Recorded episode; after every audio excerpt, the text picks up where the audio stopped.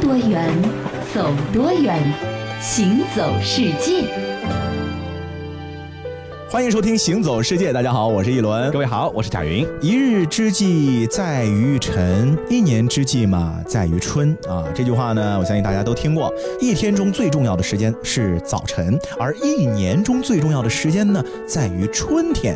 很多人从小就听过这话嘛，往往这话是用来鼓励那些上课迟到啊、春天爱在课堂上睡觉的这个孩子们的哎哎啊。哎，你什么和什么呀？啊这个千万别误导大家，不是吗这一日之计在于晨，一年之计在于春，主要是想强调什么呢？就是你凡事啊都要早做打算，开头就要抓紧时间，不要让光阴虚度，要在一年或者一天的开始的时候呢，要做一些计划，把工作呢尽可能的呢安排的密集一些，是这个意思，为全年或者全天的工作打好基础，懂不啦？懂的呀。可是除了这个之外，对于一些特定的人群，其实这两句话有另外的意思，你知道啦？什么特定人群？就是那些爱喝茶、品茶的人。哎，一轮贤弟，此话怎讲啊？驾云大哥，且听我细细道来。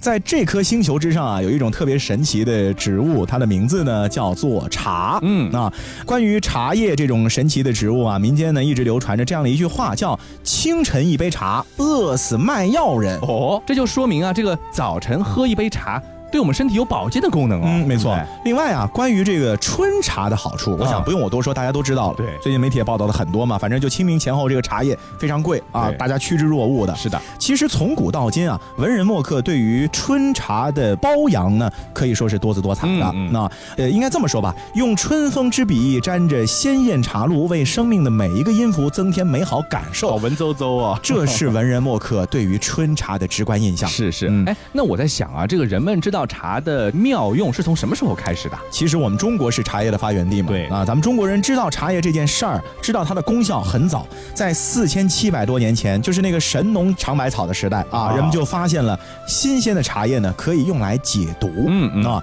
此后啊，随着茶叶的广泛饮用呢，人们就发现了它的好处是越来越多，嗯不仅仅是有益心血管健康，还能够延缓衰老，甚至听说可以预防癌症。哦哟，厉害的！嗯，不过你知道吗？喝茶啊，还不是随便喝的。嗯嗯喝茶呢是需要条件的，不是你想喝就能喝的。哎，这我有点不懂了。你说这个茶吧，一不能充饥，二不能御寒，对不对？嗯好像呢，这个我们喝它呢，只是为了解渴而已，这还能有什么其他的用处吗？哎，但是你想啊，我们就设定这样几个情景：是当你心烦气躁、着急上火的时候，啊，这个时候喝一碗清茶，你是不是瞬间会觉得人心情舒畅很多？这火气稍微消了一点，对不对？啊然后，当你烦闷、抑郁、苦恼的时候，嗯喝一碗清茶下去，是不是瞬间会感觉充满了活力呢？哎，好像是哎。嗯，所以其实从这个层面来讲，茶啊是一种有灵性的饮料。嗯，呃，如果说你不懂得这层境界，你只是把茶叶当成一种饮品，当成水的话呢，你就属于跟茶无缘的。那你好像说的太严重了一些，也不至于与茶无缘吧？我只要喝下去，那就不是和他的缘分了吗？那绝对不是这样啊因为啊，要品出茶叶最美的滋味，是需要许许多多条件来做基础的。首先，你得填饱肚子；其次，你得拥有闲暇。假如碰上兵荒马乱，连小命都保不住，哪儿还有功夫去喝茶呀？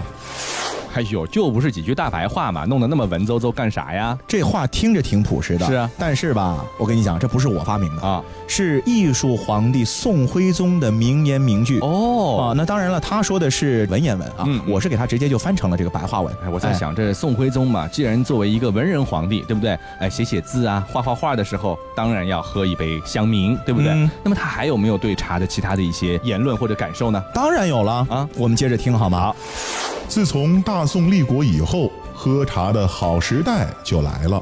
第一，天下好茶辈出；第二，人民安居乐业；第三，制茶工艺和品茶之道远远超过此前的任何一个朝代。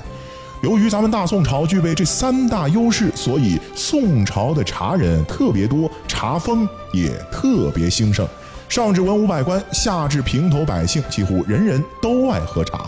不光喝茶，咱们宋朝还流行斗茶。几个书生凑到一块儿，拎起茶壶就比赛，比赛谁的茶汤最香醇，谁的茶具最精致，谁的手艺最高超。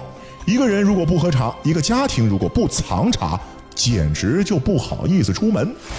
看来这个从皇帝的层面就把这个茶文化呢发展到了极致了，对吧？听完了宋徽宗的这些话啊，接着我们再来翻看一下宋人留下的笔记啊、日记啊、书信啊、诗词啊、画本啊、戏曲啊，哎你会发现宋徽宗绝对不是个爱吹牛的人，他啊说的全都是事实、哎啊。宋人过日子啊，这不论是交愁解闷还是走亲访友，不论是这个起房盖屋呢，还是谈婚论嫁，通通都离不开茶，嗯啊，就跟咱们现在离不开红包是一样的， 以至于啊，当时的老百姓啊，会把那个素菜馆。嗯，叫什么名字呢？叫做素分茶哎。呦，又和茶扯上了。把小费，啊就是掏给服务员小二的小费，叫做茶汤钱。哎，您留着喝茶嘞，嗯对不对？日常的这个饮食啊，叫什么呢？叫茶饭。茶饭 不思，哎，哦并且呢，给酒店服务生也取了一个相当高端的名字，叫做茶饭酿酒博士。哦，厉害了啊！嗯，听到这儿，茶风兴盛到如此这个地步，大家可想而知，宋人对于这个茶叶的骄傲啊，我觉得是非常心高气傲的。嗯那我觉得有一点不能理解啊！你想，宋之前是唐，对不对？对啊唐朝出了一位陆羽，他可是茶圣啊。嗯你看有圣人在前，你们再骄傲也骄傲不过去吧？哦，但是我觉得宋朝人就有这个资本啊就是他们不把陆羽放在眼中，这么大胆啊而且呢，咱们今天还都把这些人给请来了，哦就让我们一起来听一下这些人是如何评价他们的祖师爷陆羽的吧。北宋大臣蔡襄在《茶录》里是这么说的陆羽泡茶的时候，把水烧得咕嘟嘟冒泡，水泡的形状跟蟹眼儿似的。这种做法并不可取，水泡一旦大入蟹眼儿，那水就老了，就不适合泡茶了。：“宋仁宗时的进士黄儒在《品茶要录》中是这样说的。”假如陆羽起死回生，尝尝本朝新近推出的高级茶饼，体验一下那种绵柔醇厚的奇妙芳香，他一定会爽然若失，后悔自己早生了几百年。南宋评论家胡载在《调息与饮从话》中是这么评价的。陆羽啊， 哼，自以为懂茶，在《茶经》里枚举了许许多多他自认为的好茶，其实他哪里品尝过什么好茶呢？把《茶经》里的茶拿到本朝，充其量都是些档次不高的草茶而已。就从他们的话当中，我们就能够明显听到那种蔑视 啊，瞧不起他，对吧？啊，很多人可能会不理解了，因为宋朝是积贫积弱的一个印象嘛，嗯那唐朝是非常空前强盛的一个时期，对，所以宋茶为什么会比唐茶要骄傲，或者说宋朝人为什么看不起唐朝人喝茶的方式呢？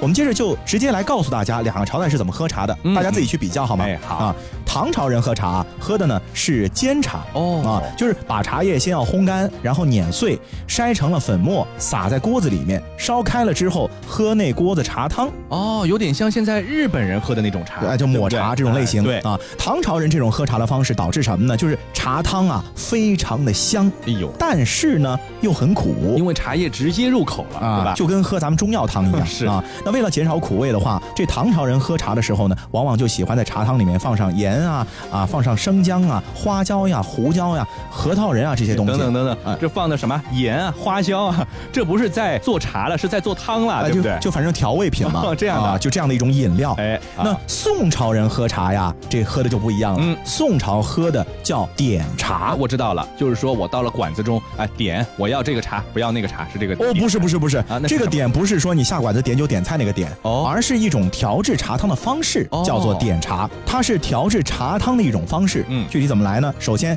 新鲜树叶采摘下来之后，直接蒸熟，然后漂洗、压榨、揉匀，接着放进模具压成茶砖。嗯，再烘焙焙干，捣碎，碾末成粉，筛出细末来，搓一把茶粉，放入碗底，加水搅匀，打出厚沫，最后才能端起茶碗细细品尝，哎，我已经晕了，这 也太麻烦了。，是很麻烦啊。但是好喝吗？绝对好喝，哎是吧就是因为过程的繁琐以精益求精啊，嗯导致了宋朝的这个茶汤呢，几乎是完全没有茶叶的苦涩味道啊。哦啊，只会留下甘甜后滑的芳香。哎呦，感觉还不错。所以我们说，其实在中国历史上，喝茶最讲究的就是宋朝。嗯啊，这种不厌其烦的喝茶方式，以及甘香后滑的奇妙口感，可以说是前无古人后无来者。哎，那我们现在人喝的这个茶的方式呢，其实主要是从明朝开始养成的这个习惯对，就是直接把茶叶放进水里面之后呢，喝这个茶汤、嗯啊。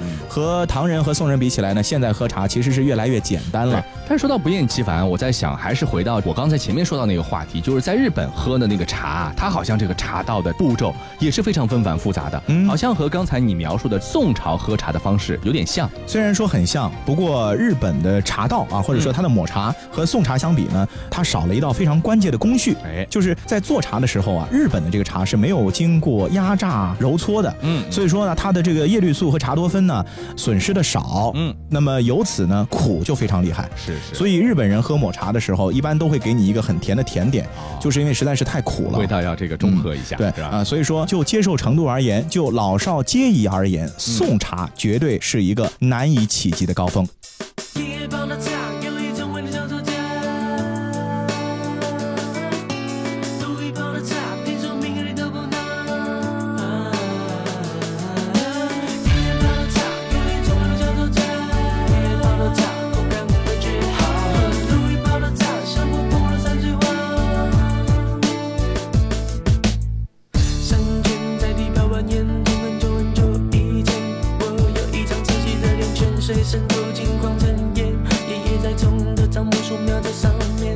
犹记得那年，在一个雨天，那七岁的我躲在屋檐，却一直想去荡秋千。爷爷抽着烟，说唐朝路易写下情深卷，流传了千年。那天我翻阅字典，查什么字眼形容一件事？难道怨天边？是否在海角对面？直到秋水车，直到让我失眠。这座场我的更见面，年轮永远是三圈，镜头的另一边，雕见我真实的脸，经过这些年，爷爷的手剑，泡在水里会用长什么眼？别把它擦，有一种味像作家，没法挑剔它，口感味觉还不差。故意泡的茶，听说命里都不难，它牵着一匹松马走走了天涯。别把它擦，有一种味像作家，他们的白发和茶是不准说好。故意泡的茶，像我不能山水画，看到今年的风沙，现在还在刮。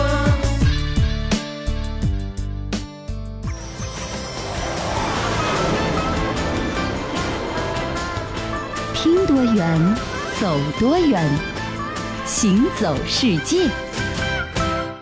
欢迎继续回到《行走世界》，大家好，我是一轮。各位好，我是贾云。那我们前面讲到了宋朝人的这个喝茶，嗯方式很繁琐，嗯甚至很矫情，是但是体验极佳。是感觉就是，哎呦，喝着一个茶，微微闭上眼睛，就在山水之间纵横睥睨了，对不对？嗯？我们曾经看过一个动画片嘛，这个动画片里面是讲美食的，然后各种各样的吃客在吃完了特级厨师烹饪的料理之后，嗯直接就进入仙境了啊！ 对对对我们一起来体会一下那幅画面。虾子磨成泥之后，仍保住了弹性，鲜美的蔬菜充满了爽朗的口感，蛋黄的松软柔和的甘甜，再加上金华火腿油而不腻的滑顺口感，说到天堂啊，那个喝茶给你带来的是一种舌尖上的刺激，是精神味蕾上的刺激，享受对对吧那我觉得你的眼睛刺激呢更印象深刻一点。嗯，所以咱们还是得走出去吧，行走世界、是吧？是接着就带你去一个天堂你应该哎，天堂是天堂，啊但是你肯定没听过这个国家名字，哪里呀、叫塞浦路斯？嗯这个国家的名字倒是听过，听过啊但是呢，对它的了解仅限于知道它的名字而已。嗯，我啊就直接告诉你吧，塞浦路斯是世界顶级的度假天堂。是吗？嗯啊，这个地方是位于哪里呢？是位于欧洲和亚洲交界处的地中海最东面。塞浦路斯呢是一个岛国、哦啊，它和希腊、土耳其、叙利亚、黎巴嫩、以色列、埃及隔海相望。嗯那自古以来呢，塞浦路斯就是连接中东、非洲和欧洲的交通要道。现代人啊，把塞浦路斯比作是东地中海不沉的航空母舰。嗯，一个呢是说它地位、啊，你位置很要二紧，第二个呢，就是它真的很小嘛，哎啊是那就比航空母舰可能大不了太多。 啊是，同时那里拥有绵长的海岸线，嗯金色的沙滩，清澈透明的海水，嗯，岛上的平原和山谷与雄伟壮观的奥林匹斯峰呢，是勾勒出了美妙的画卷。嗯最重要的，这里拥有地中海地区最著名的 SPA。哎呦，那是很享受的地方，哎，对不对？ ？SPA 在塞浦路斯是已经上升到艺术高度了哦在塞浦路斯大部分的酒店都有世界一流的 SPA 的设备，是，同时能够提供地中海地区最好的 SPA 疗程。嗯，我们之前嗯说过一个地方，说那个帕劳，对吧？它也非常的美，哎但是呢，那里的人呢，好像不是那么的好客。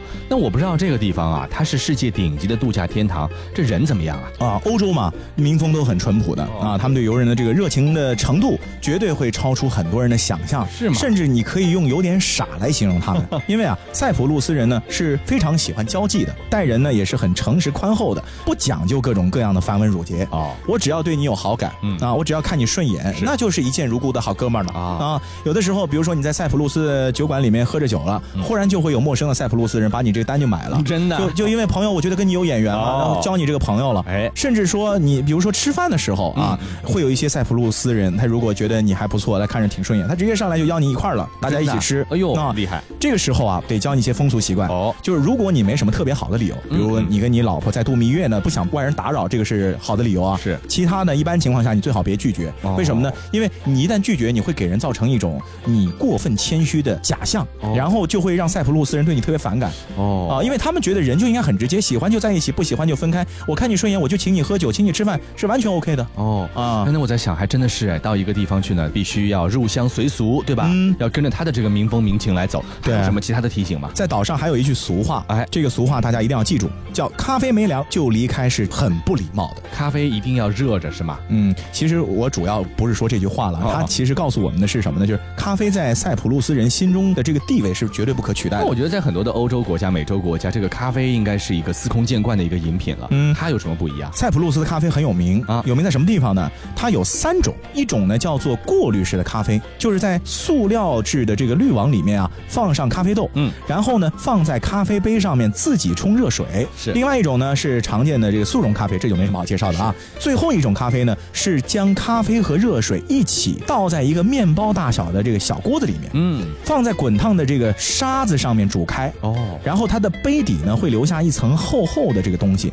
那这东西是什么呢？是咖啡沫，这不能喝的，上面的可以喝啊，。喝可以喝。哦，那那么么烹调方式很奇怪。，对，那他塞浦路斯人喝咖啡都能分成三种方式了，就证明他至少他一定尝试过无数种了嘛。是哎，就这种喜欢的程度就可以言表了。对，这三种呢是最厉害的。当然不能喝咖啡就当饭吃，对吧？嗯这个我们到一个地方吧，现在除了看美景啊，还有品美食。对有什么好吃的吗？那当然有了，塞浦路斯这个地方可以说是融合世界各国料理，嗯因为它吸取了呃像希腊呀、土耳其呀、阿尔巴尼亚呀、黎巴嫩啊、叙利亚、意大利啊、法国、英国，那先后因为都在塞浦路斯呢统治过啊，或者说施加过影响，嗯所以塞浦路斯的美食是非常非常好吃的。塞浦路斯有一个名师叫做套餐，套餐不是哪儿都有吗？呃，这个套餐不是咱们去馆子里面点的一个商务套餐啊一般我觉得它其实是一种组合礼包。哦，组合礼包怎么个组合法？一般是十五到二十种菜组成一个套餐。哎，这个套餐呢也不贵，大概是五到七点五塞浦路斯镑就可以吃到了，而且啊是味美量足，全部都是塞浦路斯家庭最传统的风味儿嗯，来跟我们说说这里面包含些什么啊东。西那套餐呢一般是分两种，一种是海鲜套餐，一种是肉类套餐。哎嗯啊，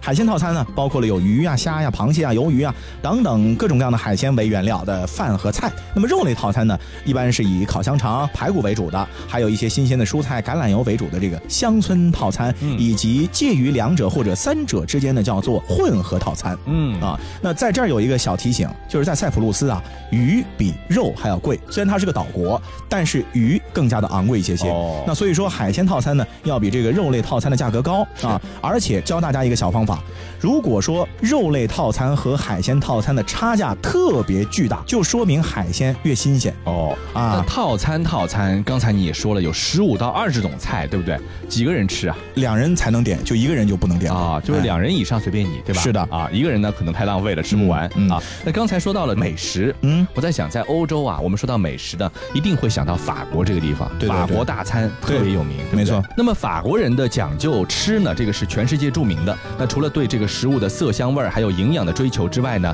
他特别注重吃的时候的情调。嗯，这个很多法国餐厅啊，都是有那种特别优雅或者神秘，甚至是浪漫的这样的一个感觉，才能够叫做法国餐厅啊。那么，甚至于很多法国人在这个吃美食的时候、做美食的时候，还要赋予一些哲学的意义。我觉得这有点矫情啊，嗯就感觉这个美食已经上升到一个文化的高度了。其实我印象当中的法国美食，它特色呢是在于这个选材特别的新鲜，加上一些厨师个人的独特的料理方式呢，就成了一个独一无二的艺术佳肴珍品。有一些什么呃米其林的三星餐厅啊，它有很多的法国菜，在这一家吃的这个菜和那家吃的菜都不一样，它有各种不同的特色。嗯，不过你说的这都是大陆货。嗯我问你啊，法国除了美食，除了什么凡尔赛宫啊、埃菲尔铁塔呀、卢浮宫之外，你知道还有什么是能够代表法国是法国国家的象征吗？巴黎那如果说一种动物呢？动物 嗯，有什么能代表法国的？ 嗨，这个动物你绝对想不到啊是十二生肖之一。鼠、牛、虎、兔、龙、蛇、马、羊、猴、鸡、狗、猪，好 像啊也有对一个有的啊，哪个？鸡。鸡代表法国，嗯开什么玩笑啊！法国你不知道，你估计你不是球迷。啊法国在足球界有高卢雄鸡美誉雅雅号豪，雄鸡，那在我们印象当中啊，鸡就是一个家禽，对吧？嗯再怎么雄赳赳气昂的大公鸡，它也是一种鸟啊，哎对不对？把一个大国比作鸡，是不是有一点嘖让人觉得有点难受？关于法国为什么把雄鸡作为自己国家的象征呢？流行的说法是这么说的：哎在罗马帝国时期啊，罗马人呢喜欢把今天法国的这片区域呢叫做高卢，嗯，那么当地生活的人自然就被称作是高卢人。是啊，那么罗马人使用的是拉丁语，这个拉丁语当中啊有意思，高卢人和雄鸡的两个词的书写和发音正好是一模一样的，嗯，所以由此呢，雄鸡就成了当做法国的一种象征了嘛，因为它读音一样嘛。这个我怎么听怎么像一个戏说，不像是真 的。对，其实这也是站不住脚的嘛，啊是吧？真实情况呢是这样的，就是最早把法国比喻成雄鸡的呢，其实不是法国自己人，哦而是法国的敌人们。最早是用来嘲讽的。啊呃，一开始啊，在欧洲中世纪的时候，尤其是雄鸡的形象嗯是自负的、愚蠢的、易怒的、好斗的，甚至啊还有一些的淫荡、爱听恭维的话、爱虚荣，就是都不是什么好事儿嗯哎，都不是什么好事儿，反义词是啊。即使是法国人自己的作品当中，雄鸡也常常都是属于那种很蠢的动物。哎，啊，所以说法国的敌人们就喜欢把法国的国王还有法国的这个臣民比喻成雄鸡，讽刺他还们。有重伤他们。嗯，从十四世纪开始啊，每当和法国人交恶，外国人在宣传造势的时候呢，就利用各种各样的图像材料，把法国人丑化成为雄 鸡啊。其中丑化过法国的人分别有英格兰人、意大利人、德意志人和荷兰人得等了等。得了，整个欧洲大国基本上都丑化过他，哎，对吧？？一直到十七世纪三十年战争期间啊，依旧是如此的啊啊所有表现的场景往往都是什么法国雄鸡被德国的鹰啊、英国的豹啊，还有这个威尼斯、西班牙、荷兰的狮子啊追逐征服的这种漫画，就漫天铺天盖地都是了。但是按照你刚才说的，这个高卢雄鸡已经成了法国的象征了。嗯这个既然是象征呢，它就是一个正面的褒义的东西了，对不啊对？所以那怎么会有这样的变化那呢？关键，我觉得法国国王心态非常好。哦啊说法国国王在这样的攻击、嘲讽之下，顶住压力，从不避讳，而是接受大家对于他的这种讽刺，够哎大度的哈，很大度，啊并且啊，他们还大力去宣传雄鸡的优点，是赋予了雄鸡新的含义。比如说，嗯，雄鸡很勇敢啊哦，因为雄鸡会保护小鸡嘛，是你要敢动小鸡，雄鸡来啄你啊，对啊对吧？另外，雄鸡代表胜利啊，雄啊。鸡一唱天下白，对，由啊黑暗转到光明就是雄鸡，是对不对？另外，雄鸡还是神圣的，嗯就据传说什么太阳神啊、战神啊，都拿雄鸡当做伴侣。嗯还有就是雄鸡警惕性特别高嘛，是就给它正面影响力。有很多好的优点，嗯，后来到了十五世纪开始啊，索性法国很多国王就拿雄鸡自比，就是我就是雄鸡。怎么的？对不对比如说我喜欢拿雄鸡自比的皇帝有，啊分别有啊，查理七世、查理八世、路易十二，很多人，反正都这样。啊是那教会为了配合法国国王的这个宣传啊，嗯也是把这个雄鸡的形象呢做了一个拔高。嗯法国很多教堂钟楼顶端啊都是雄鸡的形象，哎就是给他一个至高无上这种地位嘛。是那到了法国大革命期间啊，雄鸡的形象就得到了普及了，嗯它就出现在了更多的场合，比如说什么邮票啊、印章啊、证书啊、官方文书啊等等是，甚至在法国军旗的旗杆的顶端的装饰，美国人是鹰，法国人就是鸡哦啊，雄鸡。是一八四八年法国大革命胜利之后，临时政府把雄鸡和法国的蓝白红三色旗呢是相提并论，嗯正式号召法国人民将三色旗和雄鸡呢作为法兰西的象征。嗯，我觉得挺有意思的啊，就是原来是一件不好的事情。如果当时你说啊，你怎么能这么说我啊？这个是不好的，嗯也许人家今天还这么说你，对不对对当时你说，哎，你看你说我是雄鸡，我就是雄鸡，雄鸡还有你们看不到的很多优点呢。法国人的这个心态我很能理解，哎就是你把我们比作雄鸡，嗯你连雄鸡都打不 过，那你是什么呀？对不对啊？那嗯就这样的一种从容和淡定，我觉得需要我们每一个人啊可以去学习一下。嗯，好了，那说到这儿，我们这期的行走世界就告一段落啦。我是一轮，我是贾云，感谢各位的收听，我们下期再见。依恋坐在我旁边，厚厚的想念随月光蔓延。依恋跟在你身边，看你的笑脸，吻你的唇边。如果爱是座秋千。你就是我的原点。依恋是一叠昨天，你给的抱歉，多想没听见。依恋是一条天线，只收到从前。回忆的画面，没有你该怎么演？那些你说的永远，依恋就让它依恋，毕竟拥有过你一段时间。或许分开是一种所谓的成全，爱我会放在心里面，有些事不会有期限。依恋是一条天线，只收到从前回忆的画面。没有你该怎么演？那些你说的永远，依恋就让它依恋，毕竟拥有过你一段时间，或许。分开是一种所谓的成全，爱我会放在心里面，有些事不会有期限。依恋坐在我旁边，厚厚的想念，岁月。